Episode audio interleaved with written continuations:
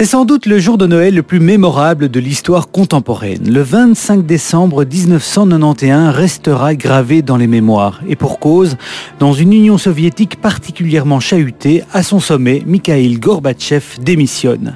Annoncé en direct à la télévision depuis un salon du Kremlin, son départ entraînera en quelques heures seulement la dislocation officielle de l'URSS. La chute d'une superpuissance est actée. Son effondrement dévoile au monde entier un véritable colosse au pied d'argile. Dans cet épisode de Parlons d'Histoire, penchons-nous sur la fin de l'URSS, un événement historique enraciné dans une crise économique, dans de profondes difficultés sociales et dans un réseau logistique amorphe. Le tout dans un contexte d'effritement idéologique, de conflits diplomatiques avec les États-Unis et de mouvements nationalistes. Les blessures de cette chute restent particulièrement vives 30 ans plus tard entre les anciennes entités soviétiques. L'invasion de l'Ukraine par l'armée russe en témoigne violemment. Mais pour d'autres, il y a aussi un brin de nostalgie. Parlons d'histoire. Dorian Pour évoquer la chute de l'Union soviétique, je reçois dans ce premier épisode Tanguy de Wild, professeur de sciences politiques et de relations internationales à l'UC Louvain. Dans un deuxième épisode, je recevrai Andrei Gratchev, le dernier porte-parole de Mikhail Gorbatchev et auteur du livre Le jour où l'URSS a disparu, paru aux éditions de l'Observatoire. Bonjour Tanguy de Wild. Bonjour Dorian. Alors avant d'aborder la dislocation de l'URSS en tant qu'État souverain, rappelez-nous peut-être en quelques mots son origine et son étendue. Avant de partir de la révolution bolchevique de 1917, il y a un certain chaos qui s'installe à ce moment-là, avec euh, des pertes territoriales qui sont aussi dues à la paix séparée que la Russie va signer avec euh, l'Allemagne. Et puis en 1922, on rassemble ce qui reste de la Russie tsariste dans une union des républiques socialistes soviétiques. Donc ce qu'il faut savoir, c'est que l'Union soviétique au départ euh, subit des pertes territoriales qui vont être rattrapées par Staline à l'occasion de la guerre d'hiver contre la Finlande, on récupère une partie de la Finlande qu'on avait perdue. On va récupérer les États baltes qu'on avait perdus dans l'entre-deux-guerres à l'occasion du pacte germano-soviétique. Et à l'occasion de la victoire de 1945, sur différents pans, il y a des petits bouts que Staline récupère, et notamment euh, en, agrandissant l'Ukraine actuelle. il y a aussi des, conquêtes du côté oriental, euh, du, côté des îles Kouril, les territoires du nord du Japon. Donc en 1945, l'Union soviétique sort vainqueur de la Seconde Guerre mondiale, est un État gigantesque qui fait un sixième euh, des terres émergées et qui va par endroits un peu plus loin même que la Russie tsariste, par moments juste un peu moins loin.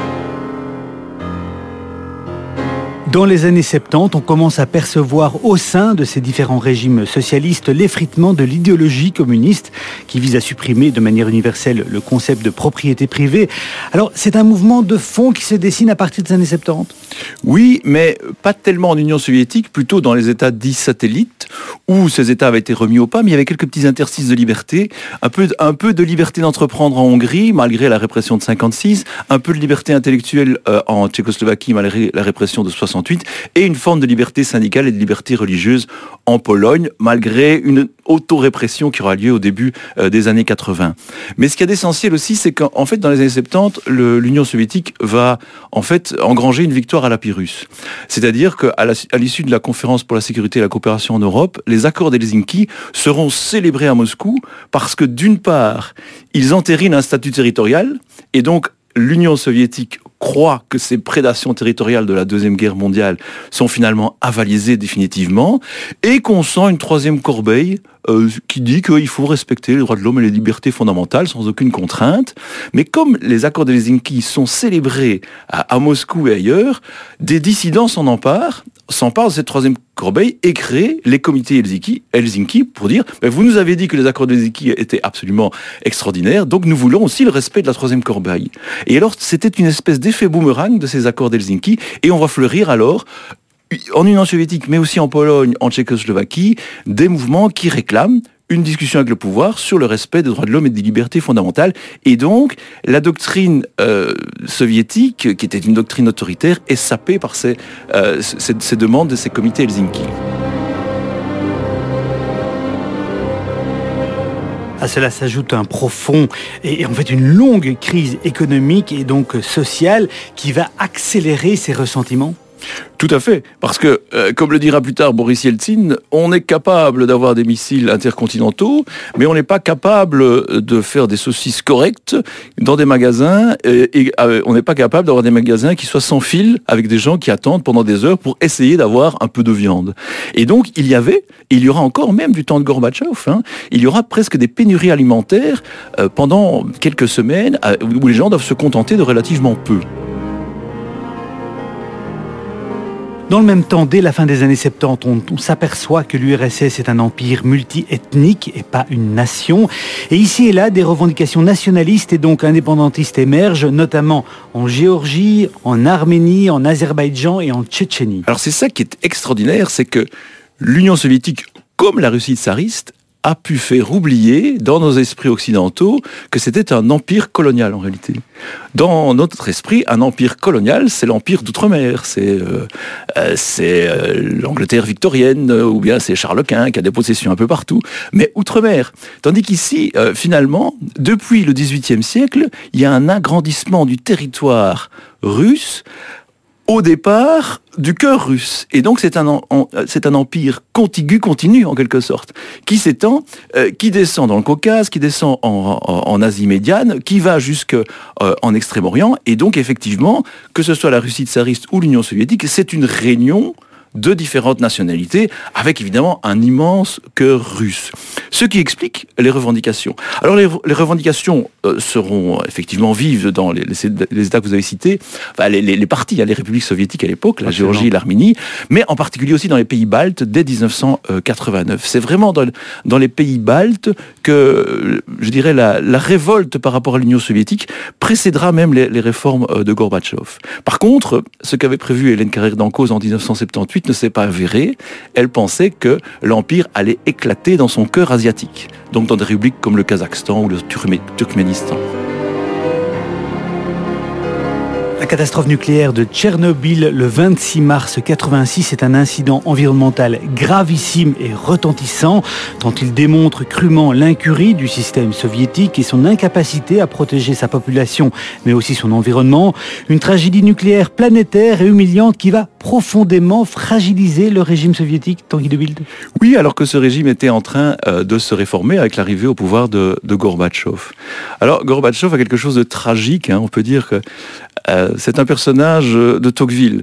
Euh, donc Alexis de Tocqueville disait que le moment le plus dangereux pour un gouvernement, c'est quand ce gouvernement commençait à se réformer. Parce que quand ce gouvernement commence à se réformer, il a contre lui ceux qui ne veulent pas de la réforme et ceux qui veulent aller plus loin, qui veulent passer de la réforme euh, à, la révolution. Et donc l'incident de Tchernobyl, il va démontrer que finalement le système est particulièrement sclérosé et finalement la prise de décision a été extrêmement tardive parce qu'on a l'habitude d'un régime autoritaire où il faut demander des autorisations dans une hiérarchie assez longue avant de prendre des mesures qui étaient des mesures absolument nécessaires vu l'incident. Vous en avez parlé, hein, Gorbatchev, le coup de grâce viendra de son élection. Il est élu secrétaire général du Parti soviétique en 86, 85, pardon, donc un an avant la catastrophe de 86 à Tchernobyl. Il prend la tête de l'URSS. Euh, ce qui est important de, retenir ici, hein, c'est un fin stratège qui parvient à s'imposer rapidement dans son parti et il est totalement conscient du délitement interne et donc il va, en tant que nouveau patron du Kremlin, lancer une série de grandes réformes démocratiques, politiques, économiques et sociales. On parle évidemment et on retient encore aujourd'hui la perestroïka et la glasnost. Alors que signifient ces mots et que cachent ces réformes? Alors donc Gorbatchev, euh, on peut rappeler le mot de Mme Thatcher, c'est quelqu'un avec qui on pouvait faire des affaires. En, quelque sorte, il se présentait comme quelqu'un d'extrêmement moderne et il tendait la main au, reste du monde parce qu'en interne, effectivement, il se rendait compte que le système devait être réformé. La perestroïka, ça signifie la restructuration. La restructuration des économies. Et donc, euh, puisque l'économie ne marchait pas, c'était une puissance industrielle qui était capable d'envoyer des Spoutniks et des missiles, mais qui n'était pas capable de nourrir correctement sa population. Et donc, il faut restructurer l'économie, ce qui euh, induit un certain degré d'ouverture de l'économie. Et donc Gorbatchev va être celui qui mettra fin à ce qu'on va appeler la guerre de 30 ans, c'est-à-dire une guerre entre, à l'époque, la communauté économique européenne et ce qu'on appelle le Comecon, le Conseil d'assistance économique mutuelle, donc la, la structure économique qui organisait la planification entre l'Union soviétique et les États euh, satellites, et donc des, euh, un accord en 1989 aura lieu entre l'Union soviétique, un accord de, coopération assez léger, mais de coopération commerciale entre euh, l'Union soviétique et la communauté européenne. Et donc c'est une des conséquences de la réforme euh, de l'économie. La glasnost, elle, littéralement, c'est la transparence. C'est une forme de degré d'ouverture, de liberté d'expression, mais à l'intérieur encore d'un parti unique, il faudra attendre la fin du régime pour qu'on déclare euh, le fait que le Parti communiste ne soit plus le parti unique. Mais ça donne une certaine forme de liberté d'expression et ça va permettre l'expression aussi des revendications nationales dont on a parlé tout à l'heure hein, à, travers les 15 républiques de l'Union soviétique. Après l'enlisement et l'échec militaire soviétique en Afghanistan, c'est la chute du mur de Berlin le 9 novembre 89 qui va précipiter l'effondrement des régimes socialistes et entraîner la fin de l'utopie soviétique. évidemment, quelques mois plus tard, le tout, euh, s'accélère. Oui, euh, disons que la, chute du mur, c'est quand même propre aux, Allemands au départ, hein, donc les Allemands, mais qui indique que le régime socialiste n'est finalement pas satisfaisant, puisque les Allemands de l'Est votent avec leurs pieds. Et donc ils s'en vont. Ils s'en vont et puis se réfugient dans les ambassades de l'Allemagne de l'Ouest pour passer en Allemagne de l'Ouest. Et puis à un moment donné, la Hongrie qui est en train de se réformer, parce qu'il faut se souvenir qu'avant le mur de Berlin, la Hongrie se réforme fondamentalement. La Pologne se réforme fondamentalement avec un premier gouvernement qui n'est pas un gouvernement euh, communiste, hein, avec une forme de partage du pouvoir entre différents mouvements. Et donc, euh, pour en revenir donc à, l'idée de, l'Allemagne, les, Allemands de l'Est passent alors quand la Hongrie ouvre sa frontière avec l'Autriche. Et donc le mur de Berlin finalement tombe parce que les rideaux de fer n'est plus, aussi, euh, plus aussi étanche. Mais tout ça se passe en dehors euh, de l'Union soviétique. Mais Gorbatchev est perçu comme celui qui l'a permis en quelque sorte. Alors, en, Tchécoslovaquie, qui a un régime très très fermé, quand Gorbatchev vient, euh, les, les, jeunes, les étudiants l'interpellent en disant Gorbi, Gorbi, aide-nous aide-nous à nous réformer, parce que nos dirigeants sont encore plus sclérosés que ce qu'étaient les anciens dirigeants euh, soviétiques. Mais donc tout ça se passe pendant tout, l'automne 1989, ça, ça, se stabilise en 1990, mais à ce moment-là, l'Union soviétique existe encore, même si elle doit penser aussi, elle, à se réformer. Alors Gorbatchev doit faire face à une terrible déstabilisation en août 91. On parle du putsch du mois d'août, initié par les plus conservateurs du Parti communiste. Qu'est-ce qui s'est précisément passé ce, mois d'août-là? Alors, euh, le putsch arrive au moment où devait être entériné définitivement un nouveau traité d'union. Et donc, Gorbatchev, voyant que l'Union soviétique, euh, l'Union des républiques socialistes soviétiques ne, pouvait pas subsister, ce que Gorbatchev a fait, c'est un nouveau traité euh, c'est l'URSS avec un S en moins, donc l'Union des républiques souveraines. Et donc il propose euh, un nouveau traité avec, je dirais, presque une forme de confédéralisme en quelque sorte, aux 15 républiques. Mais la crise est déjà là, puisque c'est proposé en mars 1991, mais il n'y a que 9 des 15 républiques qui acceptent ce traité. Et on voit également la Russie l'accepter sous une condition. Boris Yeltsin arrive et il dit oh, Je veux bien faire un référendum sur le nouveau traité, mais je voudrais aussi faire un référendum sur l'élection au suffrage universel du président de la Russie, parce qu'il pense évidemment se présenter à la, présidentielle.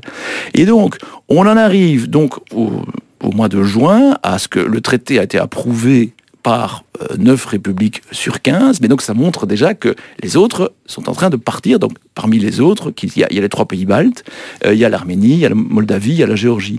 Donc le délitement est déjà en, cours. Le traité va être entériné, mais donc ça va entériner en, en fait la fin à ce moment-là de l'Union soviétique pour une autre union, l'union des républiques souveraines. Et c'est ce que les conservateurs ne veulent pas. Et donc, il y a un putsch qui est fomenté entre le 18 et, qui va échouer le 21 août. Et sur ces entrefaites, qui va s'opposer, et c'est un immense paradoxe, euh, qui va s'opposer au putsch Ce sera Yeltsin, qui, était devenu l'ennemi de Gorbatchev, mais qui est, celui qui sauve Gorbatchev. Mais il sauve Gorbatchev pour mieux finalement l'éliminer et aller vers la fin euh, de, l'Union soviétique. Mais cette fin de l'Union soviétique ne va pas se mouler dans une union des républiques souveraines, elle va arriver, euh, dans, une indépendance progressive des 15 républiques, et qui sera finalement, euh, entérinée le 8 décembre 1991, et à la place de l'Union soviétique, il y aura la communauté des, États indépendants formés par le cœur slave de l'Union soviétique, donc la Russie, la Biélorussie et l'Ukraine à l'époque.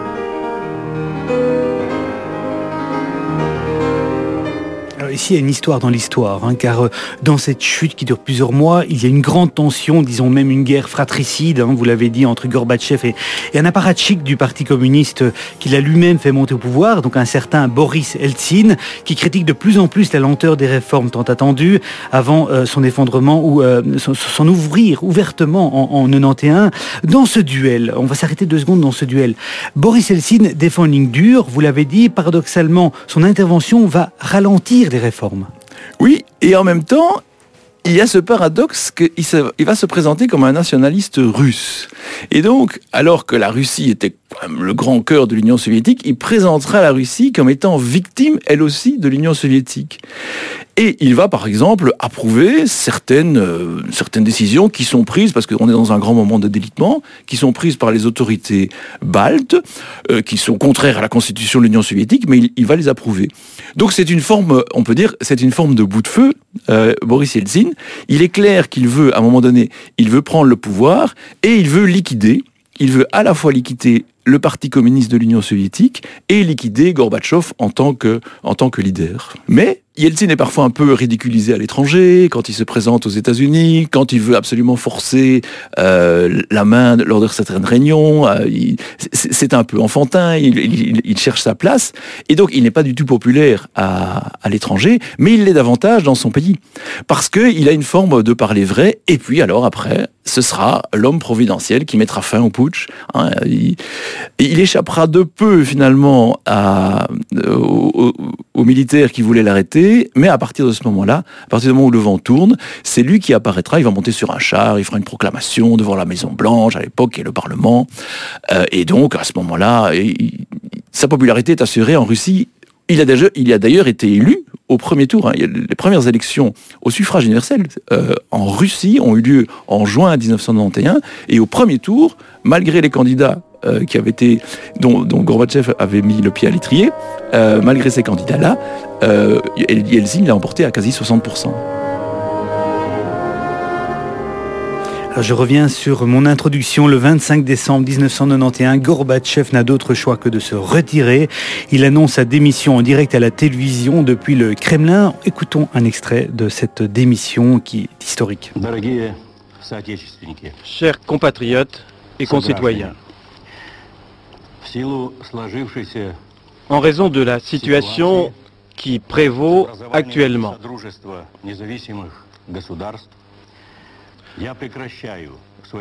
je mets fin à mes fonctions de président de l'URSS. Que faut-il retenir de ce, ce, ce, discours en direct à la télévision?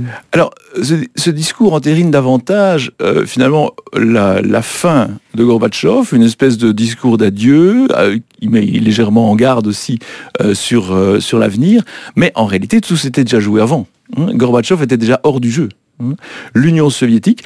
Alors, euh, le texte était très fort. Le texte du 8 décembre qui avait été euh, concocté dans, euh, dans une forêt près de Minsk disait clairement l'Union soviétique a cessé d'exister comme sujet de droit international et comme réalité géopolitique.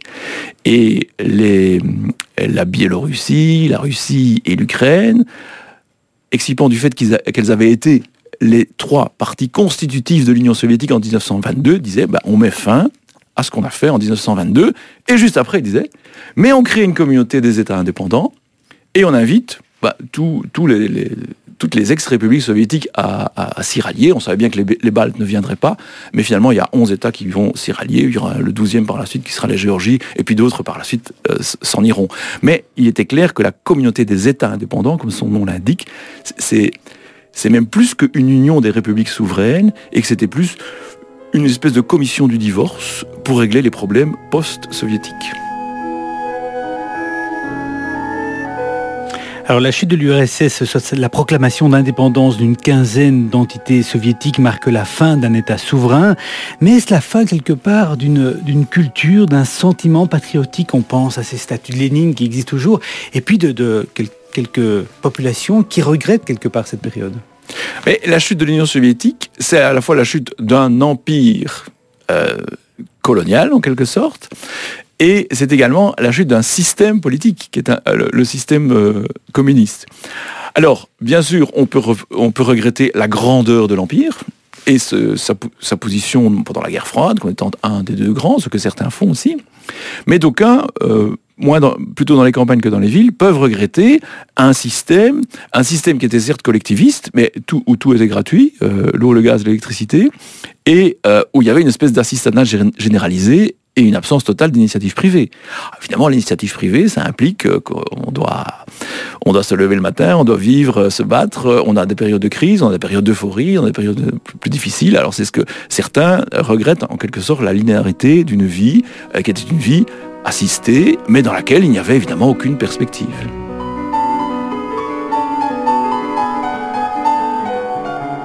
Avec la chute de l'URSS, on découvre que les indicateurs économiques étaient truqués.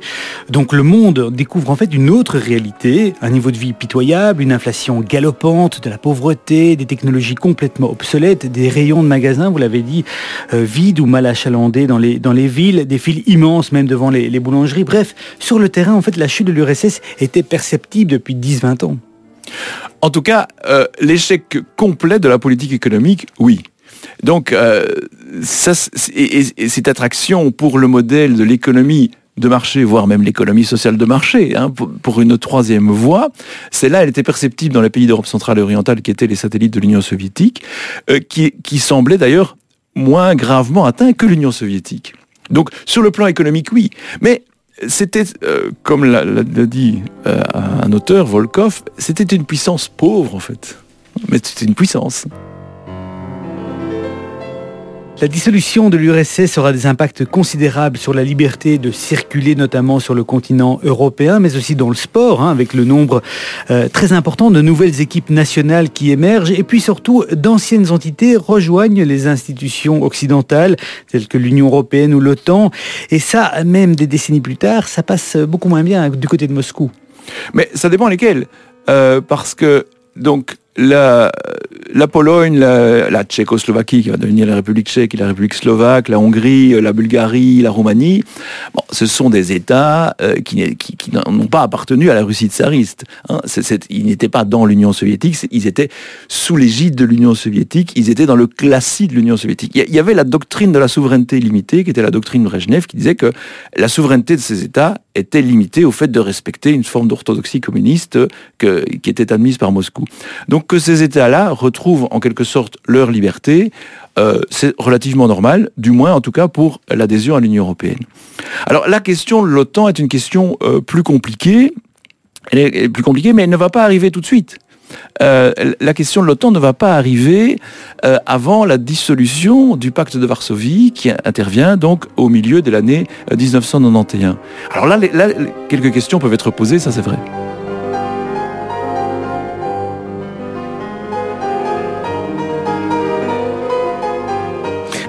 L'OTAN, ça c'est un élément très important par rapport à l'actualité euh, du moment. Les alliés de l'OTAN ont-ils réellement promis de ne pas étendre l'alliance transatlantique aux nouveaux États issus de l'Union soviétique? Alors c'est une question fondamentale et euh, qui mérite peut-être quelques développements avec une importance à, la chronologie.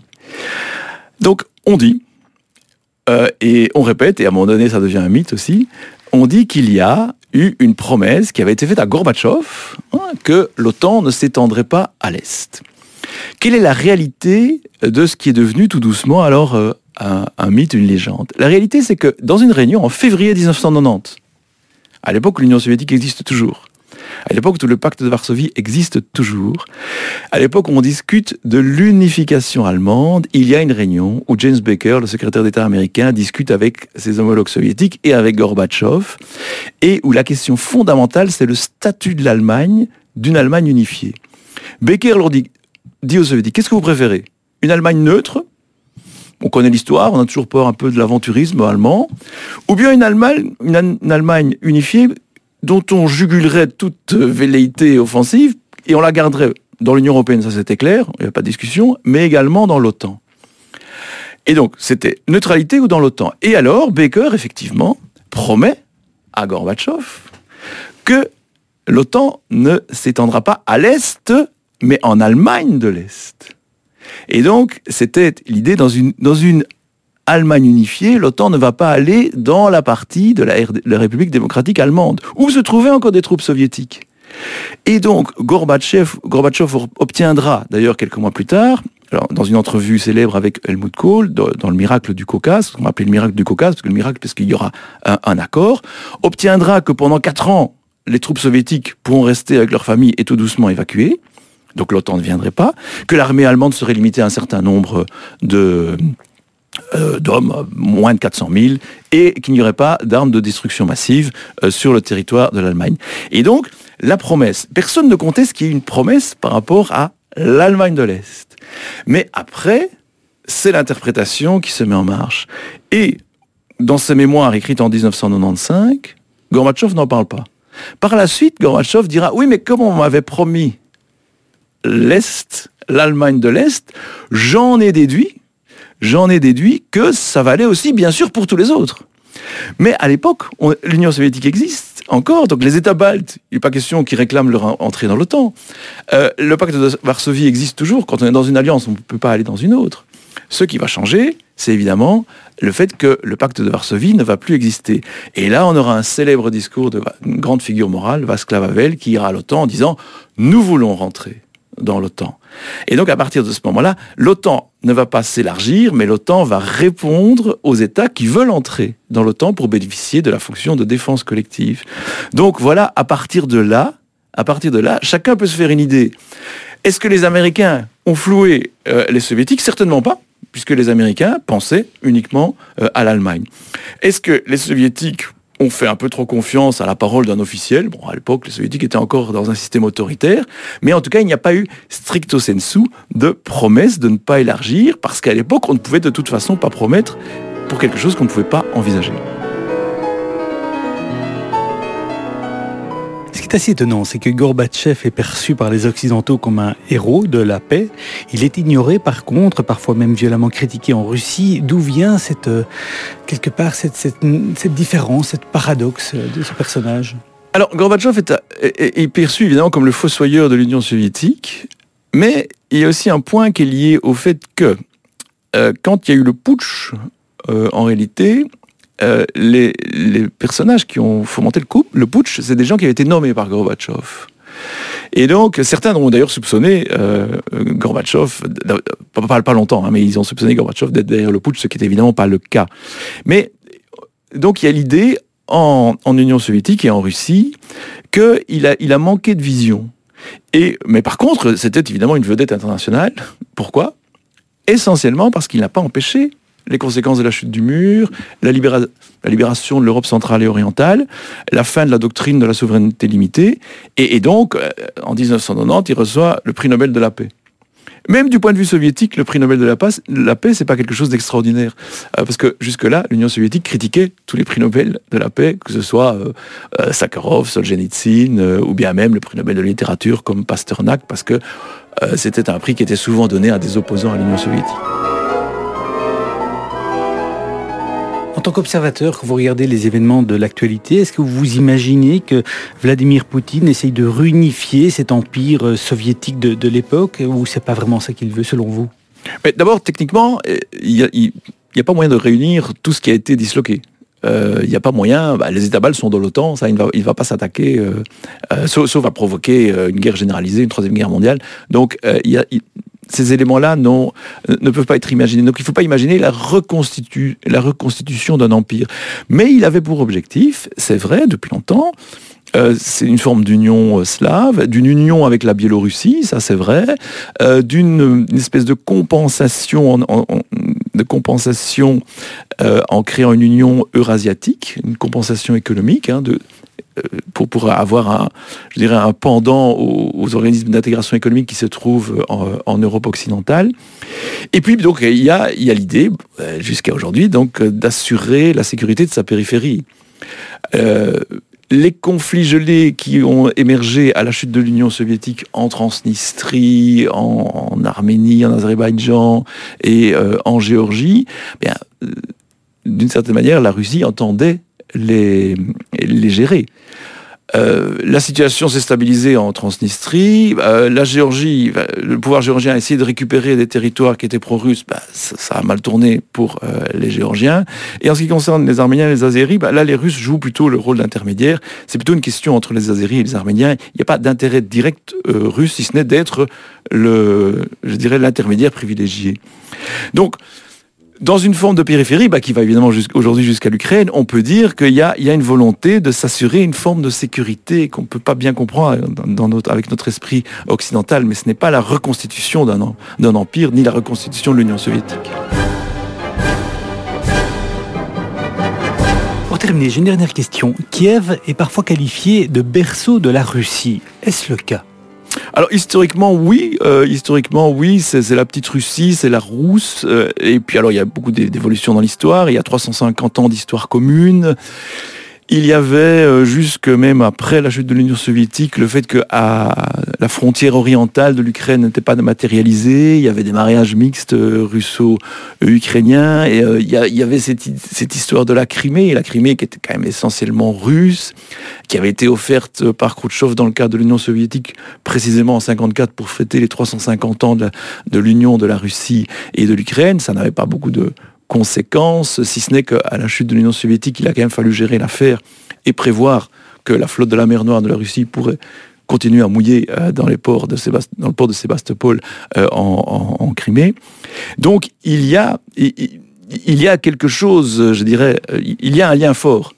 Mais de là à dire que l'Ukraine n'existe pas, euh, c'est un pas évidemment que, Vladimir Poutine a franchi, mais qui, qui ne correspond pas non plus tout à fait à la réalité territoriale. C'est-à-dire qu'avec les prédations territoriales de Staline, toute l'Ukraine euh, occidentale s'est accrue de territoires qui étaient austro-hongrois, qui étaient tchécoslovaques, euh, qui étaient polonais.